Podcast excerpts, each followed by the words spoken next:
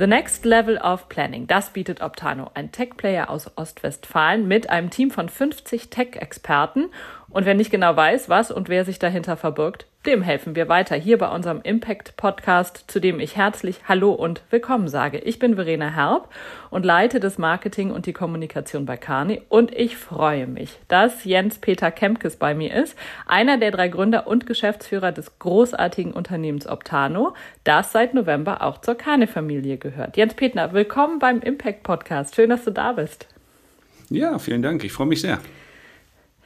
The Next Level of Planning, das ist Optano. Und jetzt erläutere unseren Zuhörern doch erstmal, was verbirgt sich dahinter? Was ist eigentlich Optanos Geschäftsmodell? Wir sind ein Softwareunternehmen und wir ermöglichen Unternehmen gut zu planen. Das heißt, mit den richtigen Informationen einen Plan zu erstellen, der die Unternehmensziele bestmöglich erreicht. Und wir nutzen dazu künstliche Intelligenz, insbesondere mathematische Optimierungsmethoden, Prescriptive Analytics.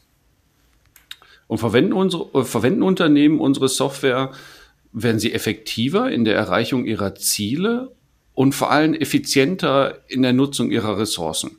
Und das ist, was Optano mit Next Level of Planning meint. Jetzt habt ihr ja ein ganz breites, sage ich jetzt mal, Produktportfolio, auch sehr individuell zugeschnittene Lösungen. Aber vielleicht, dass du das nochmal anhand eines Beispiels nochmal veranschaulichst, wo man KI-gestützte Betriebsoptimierungslösungen benötigt. Ja, das ist richtig. Die Methoden, die wir verwenden, sind sehr vielseitig und deswegen gibt es natürlich wahnsinnig viele Beispiele, in denen gute Planung Unternehmen hilft. Eigentlich in allen Unternehmensbereichen ist gute Planung mission critical. Im Einkauf, in der Logistik, Produktion, dem Bau oder den Veränderungen der Netzwerke des Unternehmens, im Vertrieb, Finanzen, sogar Marketing und HR. Mm, ich glaube, ein schönes Beispiel ist die Portfolioplanung. Wenn man sich vorstellt, ein Unternehmen hat ein Produktportfolio, das es anbieten, anbieten möchte und das Ziel ist vielleicht jetzt in unserem Beispiel einen maximalen Deckungsbeitrag zu erzeugen. Und dann stellt man schnell fest, nicht alle Produkte des Unternehmens sind gleichermaßen erfolgreich, also gemessen an diesem Zieldeckungsbeitrag. Und die Frage stellt sich, welche Produkte oder Varianten davon sollen angeboten werden, sollen vielleicht zukünftig angeboten werden und welche vielleicht auch nicht mehr. Und das gibt es natürlich dann auch noch in Kombination mit, in welchem Markt wollen wir welche Produkte anbieten und vielleicht auch, wann sollte in welchem Markt welches Produkt angeboten werden. Wie verhalten sich Käufer, wenn jetzt das Portfolio angepasst wird? Werden sie auf ein anderes Produkt wechseln, vielleicht auch ein anderes Produkt eines anderen Anbieters oder können sogar Marktanteile gewonnen werden? Und diese vielen Abhängigkeiten, die in der Planungsfrage entstehen, also, die gegebenenfalls auch ein Ressourcen konkurrieren, Produktionskosten, Kapazitäten, Absatzpreise, Mittel zur Neuentwicklung. Das ist ein wirklich spannendes Planungspuzzle. Und da kann man mit der richtigen Software, mit unserer Software, hervorragende Ergebnisse erzeugen. Und die Frage ist am Ende, wenn man jetzt viele Lösungen, da sind viele Lösungen möglich, wahrscheinlich sogar mehr Lösungen, als wir Sterne im Universum haben. Und die Frage, vor der die Unternehmen stehen, ist, welche Lösung ist die beste? Und das ist ein wichtiges Thema. Das ist vielleicht sogar das wichtige Thema für das Unter Überleben des Unternehmens. Und gerade in Wachstumsmärkten oder in Märkten, die sich verändern, äh, die im Umbruch sind. Man denkt zum Beispiel an die Automobilindustrie mit der Einführung der E-Fahrzeuge, die in unterschiedlichen Märkten unterschiedlich schnell angenommen werden und den daraus ähm, entstehenden Implikationen. Super spannendes Thema, super wichtiges Thema und äh, etwas, was wir gut unterstützen können. Das ist ja, wie du es gerade geschildert hast, anhand des Beispiels, auch Automobilindustrie, das ist ja irre komplex. Ich habe mich gefragt, ist denn schon in jedem Unternehmen, nicht nur bei den ganz Großen, sondern auch im Mittelstand beispielsweise angekommen, ohne KI wird es wahrscheinlich nicht mehr gehen? Also mein Eindruck ist ja. Ich glaube, es gibt eine ganz gute Ahnung davon, ähm, dass bessere Planung in vielen Bereichen möglich ist und dass KI, mathematische Optimierung da die richtige Antwort ist. Ich habe eher den Eindruck, es fehlt manchmal noch an dem Mut, äh, auszuprobieren und festzustellen, ob es denn tatsächlich im konkreten Bereich funktioniert. Klammern ja, aber äh, dann auch zu erleben, wie groß der Vorteil ist und dass sich dieser Mut auszahlt. Es muss auch nicht immer so komplex sein wie das geschilderte Beispiel. Wir haben auch Projekte, in denen wir einfach die Logistikprozesse überplanen und da 15, 20 Prozent der Frachtkosten reduzieren, ohne große Daten, ohne großen Aufwand und sofort Cashflow wirksam. Also es sind auch manchmal überschaubare Projekte, die einen erstaunlichen Vorteil bieten. Ja, weil wenn man über KI nachdenkt, dann denkt man auch immer, das hat was damit zu tun, dass da Milliarden von Daten ausgewer äh, ausgewertet werden müssen. Äh, dass du es vielleicht nochmal erläuterst, wie wichtig sind denn dann tatsächlich die Daten für eure Arbeit? Oder anders gefragt, welche Daten nutzt eure Optano-Plattform da? Also Daten sind immer die Basis für Entscheidungen, für gute Entscheidungen, völlig unabhängig, ob sie jetzt manuell oder automatisch durch eine KI getroffen werden. Also insofern sind Daten unerlässlich, keine Frage. Ähm, wir erleben aber häufig, dass unsere Kunden überrascht sind, wie viel besser die Planung auch schon mit den vorhandenen Daten sein kann. Es geht also längst nicht immer darum, wahnsinnige Berge von Daten zu sammeln, sondern der Anspruch ist eher, mit dem, was man hat, zunächst mal gute Ergebnisse zu erzeugen und dann auch zu diskutieren, welche weiteren Daten könnten denn die Planung verbessern. Und das ist tatsächlich eine analytische Frage die ähm, eine Beratungsleistung, wenn man so möchte, eine Verständnisfrage. Und darauf basieren kann man sich dann auch entscheiden, äh, neue Daten zu sammeln oder zuzukaufen, je nachdem. Ähm, also insofern, Daten sind wichtig, aber man muss sich auch nicht ähm, der Versuchung hingeben, wahnsinnige Berge anzuhäufen. Da höre ich so ein bisschen raus, dass es kommt nicht alleine auf die Daten an, wie man das vielleicht, wie viele das vielleicht vermuten. Ähm, was ist denn aus deiner Sicht sonst noch wichtig, um die richtige Entscheidung zu treffen? Ich glaube, die Ziele sind ein Thema, das häufig unterschätzt wird. Ein Plan kann immer nur so gut sein, wie die Ziele der Planung und die idealerweise die Ziele Unter des Unternehmens abdeckt.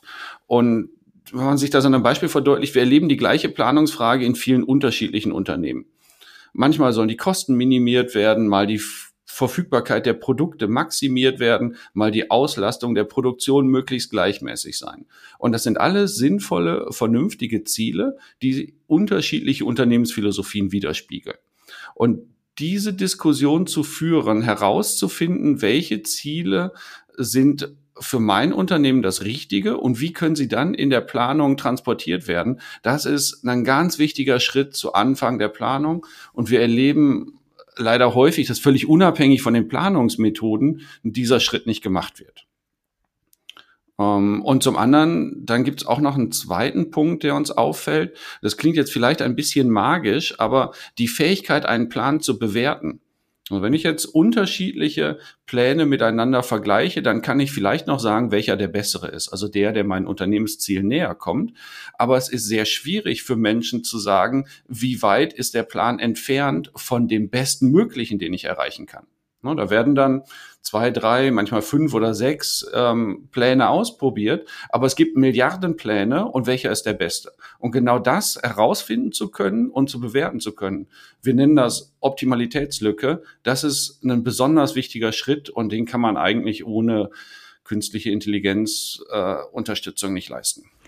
Jetzt sind ja, sagen wir mal, die technischen Lösungen das eine. Ich habe mich aber auch gefragt, gerade wenn eine neue Technologie in ein vielleicht auch alteingesessenes Unternehmen in neue Abläufe reinkommt, was ist eigentlich mit dem menschlichen Faktor? Also sagen wir mal das Thema Mitarbeiterin, äh, Mitarbeiter mitnehmen. Ich glaube, die Menschen sind alles und das soll nicht übertrieben klingen, weil am Ende entscheiden die Mitarbeiter darüber, ob sie ein Werkzeug, eine Methode akzeptieren, ob sie mit einer Software arbeiten wollen, ob sie nach Plan arbeiten wollen oder Änderungen an den Plänen umsetzen. Und deswegen ist es sehr wichtig, da kommen wir vielleicht dann wieder zurück zu der Diskussion der Ziele der Pläne, auch die Wünsche der unterschiedlichen Mitarbeiter, Mitarbeiterbereiche zu berücksichtigen. Ähm, und das kann sich dann auch sehr positiv für die Mitarbeiter auswirken. Man denkt zum Beispiel an die gleichmäßige Auslastung der Produktion, keine Lastspitzen, keine Überstunden. Das ist vielleicht auch genau dann das, was die, was die Menschen sich wünschen. Und ich glaube, es ist einfach wichtig und hilfreich, das frühzeitig mit zu diskutieren und zu denken. Und das führt dann dazu, dass wir wirklich ein gutes Ergebnis haben. Am Ende für alle ein gutes Ergebnis. Und würdest du sagen, ähm, auch aus der Erfahrung, die du jetzt hast, in den zahlreichen Aufträgen auch, die ihr ja habt und Projekten, die ihr macht, je früher die Leute mit eingebunden werden, desto besser? Ja, ja, ja, auf jeden Fall. Also tatsächlich ist es bei uns so, dass wir schon zu Beginn der Arbeit äh, mit allen Betroffenen sprechen, versuchen die einzubeziehen, äh, sie bitten um ihre Einschätzung, ihre Hilfe. Also auf jeden Fall, das ist, das, da wird noch keine Zeile Code geschrieben. Ähm, es geht eher so um die Ziele, die Wünsche und wenn man da ein klares Bild hat, dann tatsächlich entscheiden wir auch, ob ein Projekt sinnvoll ist oder nicht. Glaubst du, dass durch die Diskussion, die wir jetzt auch außerhalb, sagen wir mal, der Expertenschichten, außerhalb der einzelnen Unternehmen haben zu ähm, Generative AI, sprich Chat, GPT und so, dass sich da auch was in, sagen wir mal, bei den, bei den Klienten, bei potenziellen Klienten auch gewandelt hat, dass man auf einmal sieht, ah, künstliche Intelligenz, das ist auf einmal sehr in, also sehr leicht anwendbar. Also das ist nicht mehr so ein super komplexes, ähm, sagen wir so eine Blackbox ist. Hat sich da was geändert? Merkst du da was? Ja, ich glaube, diese Hürde, die Angst davor wird geringer. Also dadurch, dass sich das so einfach anfühlt, wie eine beliebige andere Webseite äh, zu verwenden, das nimmt, glaube ich, Ängste und das nehme ich auch schon wahr. Tatsächlich hatten wir schon mal so einen Moment, das war so als Navigationsgeräte äh, ein Hype wurden. Und ich meine, heute käme keiner mehr auf den Gedanken, einen Straßenatlas in die Hand zu nehmen. Und ich glaube, wir werden alle überrascht sein, wie schnell es selbstverständlich wird, dass so Maschinen wie ChatGPT Texte erzeugen, Zusammenfassungen schreiben und so weiter. Und das wird, das wird einfach selbstverständlich sein. Und so wird es auch mit Planung sein. Da bin ich sehr überzeugt. Hat das da auch was mit Vertrauen zu tun, wenn du jetzt gerade das Beispiel des Navigationsgerätes nimmst? Ja, ähm, Heute, glaube ich, glauben wir allen, dass das die beste, der schnellste Weg ist, äh, wenn wir bei Google Maps den Weg eingeben. Ja, und äh, vergleichen das nicht mehr mit einer Karte. Ja, vielleicht war das am Anfang ja so. Ja, ich glaube, die Vertrauen in Technik, in Technologie entsteht bei Menschen durch Gewöhnung, durch Ausprobieren, durch, na, ich glaube, ich kann es doch besser, ich verändere es nochmal und sehen, nee, es war auch nicht besser. Das ist, das ist bei, bei einem Navi der Moment, wo man sagt, ja, ich kenne doch hier diesen Schleichweg, ich bieg mal ab und am Ende stellt man fest, die geplante Ankunftszeit ist höher als vorher. Und wenn man das ein paar Mal ausprobiert hat, dann vertraut man der blauen Linie.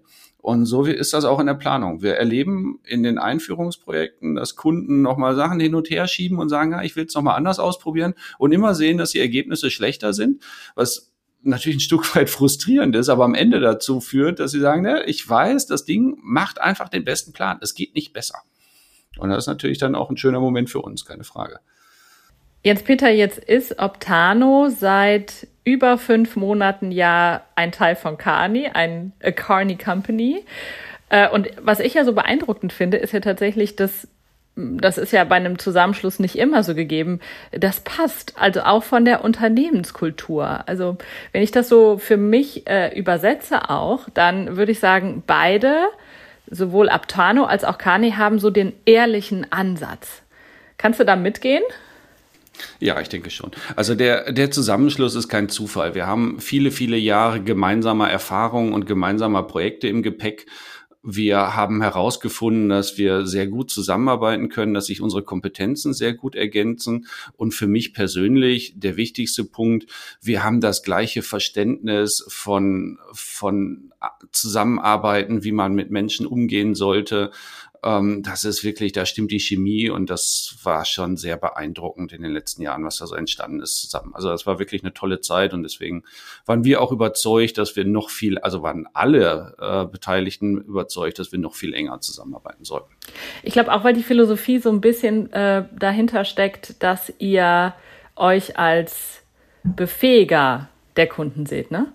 Ja, ich glaube, ähm, beide Seiten sehen sich das. Also wir wollen unsere Kunden befähigen, etwas besser zu tun. Und das soll lange, lange über das eigentliche Projekt hinausreichen.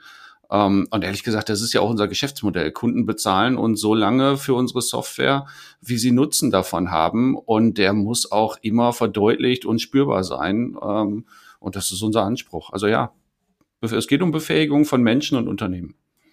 Wie, wie ist denn das ganz häufig, nachdem die Lösungen implementiert werden? Ähm, wie geht es denn dann häufig weiter?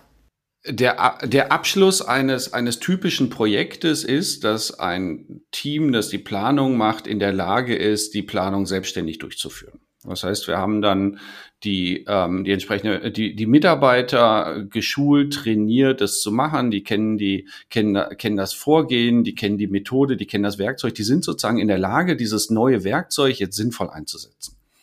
Und das ist aber auch so bei solchen Themen, wir hatten ja eingangs schon über Daten gesprochen, mit der Zeit kommen neue Ideen und neue Wünsche, auch neue Möglichkeiten. Und den Kunden zu befähigen heißt auch, ihm das Verständnis zu geben, zu erkennen, wann die Planung vielleicht nicht mehr den Zielen entspricht, weil sich Dinge verändert haben im Unternehmensumfeld, vielleicht im Markt oder auch einfach in den Zielen. Und diesen Punkt erkennen zu können, ist eigentlich die wichtigste Befähigung, äh, die wir mitgeben können. Und dann reden wir darüber, was wir tun können, um wieder die bestmögliche Planung zu erzeugen. Also, wenn das gewünscht ist. Das war er, unser Impact Podcast heute mit Jens-Peter Kempkes, einem der Gründer von Optano, der KI-Anbieter, der seit November auch ein Teil der Kane-Familie ist. Jens-Peter, vielen Dank, dass du dabei warst. Ich glaube, wir haben einen einen guten Einblick gegeben in die Arbeit, die ihr macht. Ja. Ja, schön, dass du da warst. Vielen Dank dir, vielen Dank an die Zuhörer. Und genau, danke, dass ihr dabei wart. Danke fürs Zuhören. Bis zum nächsten Mal.